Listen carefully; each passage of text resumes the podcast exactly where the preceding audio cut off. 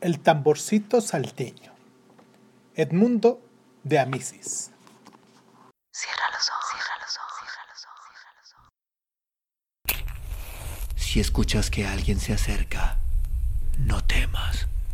Todo estará bien.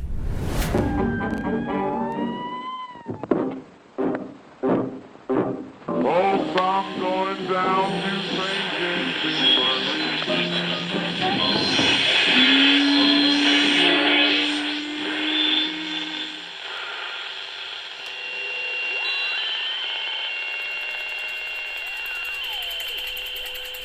Estás escuchando, Crónica, Crónica, el lugar, donde, donde, donde entra por tus oídos. Bienvenido. En el año 1813, poco después de la batalla de Salta, unos 60 soldados de un regimiento de infantería del Ejército del Norte fueron atacados imprevistamente por dos compañías del ejército español que, acosándolos a tiros desde varias partes, apenas les dieron tiempo a refugiarse en la casa, la cual se encontraba en una loma.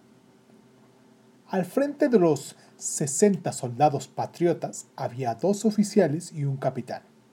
Un viejo alto, delgado y severo, de cabello y bigotes blancos. También con ellos se hallaba un tamborcito salteño, un chico de poco más de 14 años, que no llegaba a representar ni 12. Era pequeño, de rostro tostado por el sol y de profundos y negros ojos, muy vivaces. El capitán, desde una habitación del primer piso, dirigía a la defensa, lanzando órdenes que parecían pistoletazos, y su rostro de hierro permanecía imperturbable.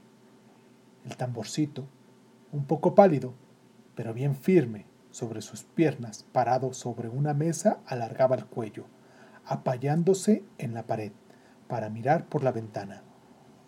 A través del humo se veían los campos los uniformes de los españoles que avanzaban lentamente.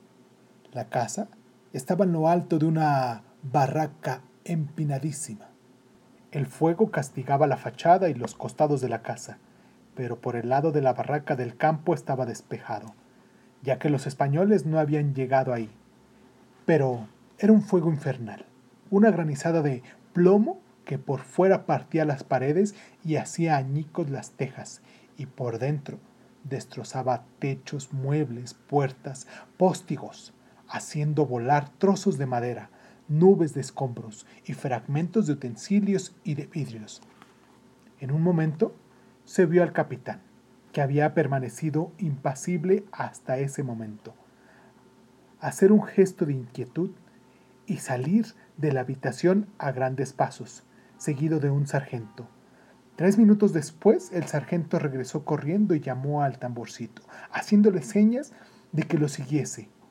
El muchacho fue detrás de él corriendo, subió al otro piso y entró con él a la boardilla vacía, donde vio al capitán que escribía con rapidez sobre un papel, apoyándose en la ventanita. A sus pies, en el suelo, había una cuerda de pozo. El capitán plegó el papel y dijo con brusquedad, clavando en los ojos del muchacho sus pupilas grises y frías, frente a las cuales todos los soldados temblaban. ¡Tamborcito! El capitán le preguntó. ¿Eres valiente? Sí, mi capitán, respondió. Mira, allá abajo, dijo el capitán, llevándole hacia la ventanita. En la llanura próxima a aquella población donde se divisa un brillo de bayonetas. Ahí se hallan los nuestros. Coge este mensaje, agárrate la cuerda, baja por la ventanita, vuela por la barranca, atraviesa el campo, llega donde están los nuestros y entrega este papel al primer oficial que encuentres. El niño se quitó el cinturón del tambor y la mochila y guardó el papel en el bolsillo del pecho. El sargento lanzó fuera la cuerda y agarró con las dos manos el otro extremo. El capitán hizo pasar al muchacho por la ventanita. de espaldas al campo. Óyeme, le dijo, la suerte del destacamiento depende de tu coraje y de tus piernas. No se preocupe, mi capitán, contestó el muchacho, ya balanceándose en el aire. Agáchate en la barranca, recomendó el capitán, ayudando a sostener la cuerda. En un instante, el tamborcito estuvo abajo. El sargento recogió la cuerda y desapareció. El capitán se asomó impetuosamente por la ventanita y vio al muchacho que volaba hacia abajo por la barranca. Ya tenía la esperanza de que hubiera podido huir sin ser notado, cuando algunas nubecillas de polvo se levantaban delante y detrás del niño. Le mostraron que habían sido que había sido visto por los españoles, que le disparaban desde lo alto de la loma. Aquellas nubecillas eran levantadas por las balas, pero el tamborcito continuaba corriendo desesperadamente. Repentinamente rodó por el suelo. ¡Muerto! rugió el capitán. Sin embargo, aún no había terminado de pronunciar esas palabras cuando lo vio ergirse otra vez. Una caída, simplemente, se dijo y respiró. Efectivamente, aunque cojeando, el tamborcito reemprendió su veloz carrera. Una torcedura, pensó el capitán. Todavía se levantaba alguna nubecilla de polvo aquí y allá, alrededor del chico, pero cada vez más lejos. Ya estaba a salvo. El capitán dio un grito de triunfo, pero continuó acompañándolo con la vista, estremecido, porque todo era cuestión de minutos. Si no llegaba allá abajo lo más rápido posible con el mensaje en el que pedían refuerzos inmediatos, todos sus soldados morirían peleando o debían rendirse y entregarse prisioneros con ellos. El muchacho corría un momento velozmente, luego acortaba el paso cojeando, después reanudaba la carrera, pero cada vez se veía más fatigado, tropezándose, parándose. Quizás la bala lo ha rozado, pensó el capitán, y observaba todos sus movimientos, estremeciéndose y lo miraba hablándole como si el chico pudiera escucharle. Medía con ojo impaciente continuamente la distancia que había entre el niño y aquel brillo de armas que veía allá abajo por el llano, tras un tupido monte de bosques iluminados por el sol. Y al mismo tiempo oía los silbidos y el choque de las balas en las habitaciones de abajo, los gritos imperiosos y coléricos de los oficiales y los sargentos, las cajas agudas de los heridos, la caída de los muebles y de los escombros. ¡Arriba! ¡Ánimo! gritaba, siguiendo con la mirada al tamborcito, que ya estaba lejos. ¡Adelante! ¡Corre! Se paró, maldito. ¡Ah! ¡Vuelve a correr! Un oficial joven acudió a decirle jadeante que el enemigo, sin cesar el fuego, agitaba un lienzo blanco, intimidando la rendición. No se responda, gritó sin apartar los ojos del niño, que ya estaba en el llano, pero que ya no corría y pareció arrastrarse a duras penas. ¡Vamos, corre! Decía el capitán apretando los puños por los dientes. ¡Destrózate! ¡Muere, malvado! ¡Pero llega! Luego profirió una horrible imprecación. ¡Ah! El infame holgazán se ha sentado. En efecto, la cabeza del muchacho, que hasta entonces había visto sobresalir de los matorrales, se había ocultado como si se hubiera desplomado. Pero luego, de un momento, reapareció. Por último, se perdió tras un matorral y el capitán no lo divisó más. Entonces, este bajó impetuosamente. Había una lluvia de balas. Las habitaciones estaban llenas de heridos. Algunos de ellos daban vuelta como si, como borrachos apoyándose en los muebles. Las paredes y el piso estaban salpicados de sangre. Algunos cadáveres estaban atravesando en el hueco de las puertas. Todo estaba envuelto en una nube de humo y polvo. ¡Ánimo! gritó el capitán. Firmes en sus puestos, ya vienen refuerzos, un poco de ánimo. Los españoles se habían aproximado más todavía. Abajo, en el humo, se distinguían sus rostros alterados. Entre el estruendo de los tiros se oía el griterío salvaje, insultando, intimidando a la redención y amenazando con exterminarlos. Alguno, aterrorizado, se retiraba de la ventana. Los sargentos los volvían a incitar al combate. Repentinamente los tiros de los españoles disminuyeron y una voz de trueno gritó ¡Ríndanse! ¡No! rugió el capitán desde la ventana. Y el fuego arreció otra vez, más nutrido y rabioso de los dos lados. Otros soldados cayeron. Ya más de una ventana no tenía defensor. El desenlace fatal era inminente. El capitán gritaba, mordiendo las palabras. ¿No vienen? ¿No vienen? Se movía alrededor furioso, doblando el sable con la mano convulsa, resuelto a morir. Un sargento, bajando de la buhardilla, dijo un grito agudo. ¡Ya llegan!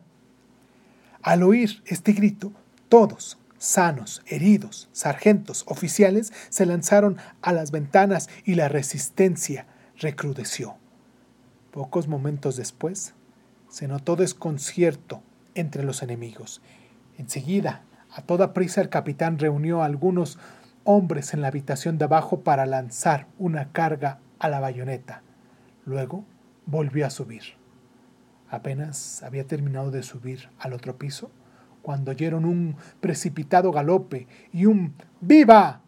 formidable, y desde las ventanas vieron avanzar entre la humareda los uniformes de la caballería.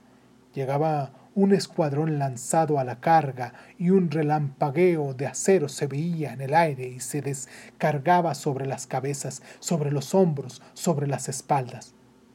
Entonces el pelotón salió con las bayonetas bajas. Los enemigos se dispersaron. Dieron la espalda. El terreno se despejó. La casa quedó libre. Y poco después, dos batallones de infantería patriota y dos cañones ocupaban la loma. El capitán, con los soldados que le quedaban, se reincorporó a su regimiento. Peleó todavía y fue levemente herido en la mano izquierda, por una bala que rebotó en el último salto a la bayoneta. La jornada finalizó con la victoria de los nuestros. Pero al día siguiente, habiéndose reanudado el combate, los patriotas fueron vencidos a pesar de su heroica resistencia, por el número muy superior de los españoles. Y a la otra mañana tuvieron que tomar tristemente el camino de la retirada.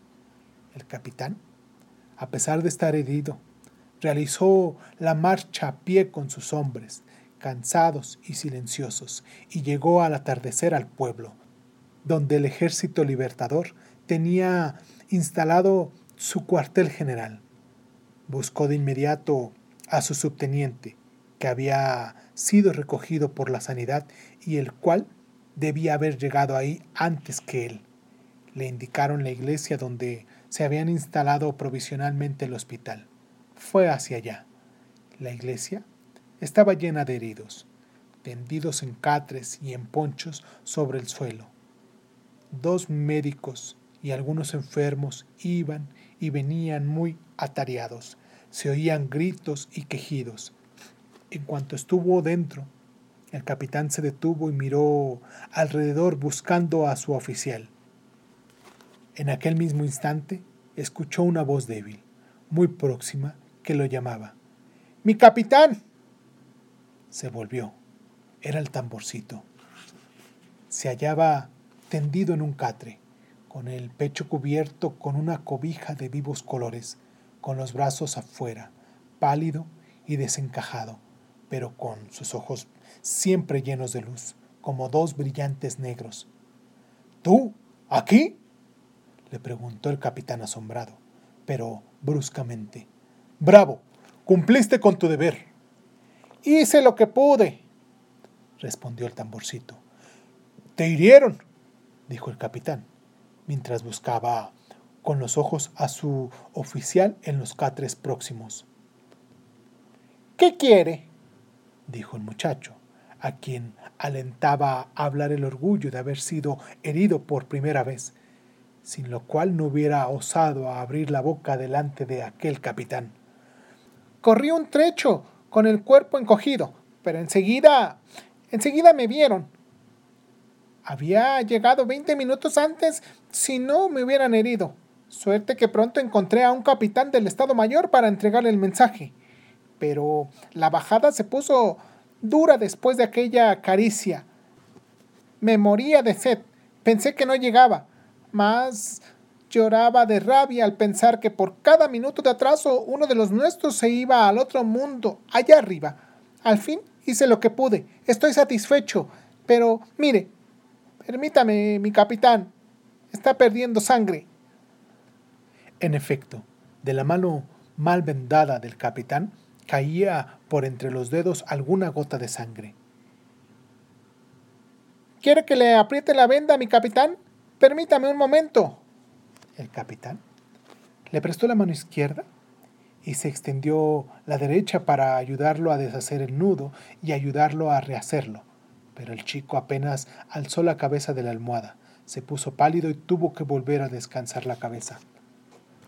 Basta, basta, dijo el capitán, contemplándolo y retirando la mano que el chico pretendía retenerle. Cuídate tú, en vez de estar pensando en los demás, porque también las heridas leves, si se descuidan, pueden volverse graves. El tamborcito movió la cabeza. Pero tú, le dijo el capitán mirándolo, debes de haber perdido mucha sangre para estar tan débil. ¿Perdido mucha sangre? respondió el niño con una sonrisa. Más que sangre, mire. Y apartó la cobija de golpe. El capitán retrocedió horrorizado. El niño no tenía más que una pierna. La pierna izquierda le había sido amputada por encima de la rodilla. El muñón lo tenía envuelto en trapos ensangrentados. En ese momento pasó un médico militar, pequeño y gordo, en mangas de camisa. ¡Ah, mi capitán! dijo apresuradamente, señalando al tamborcito. Ahí tiene un caso desgraciado. Si él no se hubiera forzado tan barbamente la pierna, se lo hubiéramos salvado. Tenía una inflamación intensa. Fue necesario cortar en el acto. Pero es un gran muchacho, se lo aseguro. No lloró una lágrima ni un grito. Por Dios que es de buena raza. Y se alejó sonriendo. El capitán, frunciendo las espesas y canosas cejas, contempló fijamente al tamborcito volviéndolo a cubrir con la cobija. Luego, pausadamente, casi inconsciente y mirándolo siempre, llevó la mano a la cabeza y se quitó la gorra. ¡Mi capitán! exclamó el chico asombrado. ¿Qué hace mi capitán? Por mí. Y entonces, aquel rudo soldado, que jamás había dicho una palabra afectuosa a un subalterno, respondió con voz increíblemente cariñosa y dulce. Ya no soy más que un capitán. Tú eres un héroe. Luego se inclinó con los brazos abiertos y le dio un beso en la frente.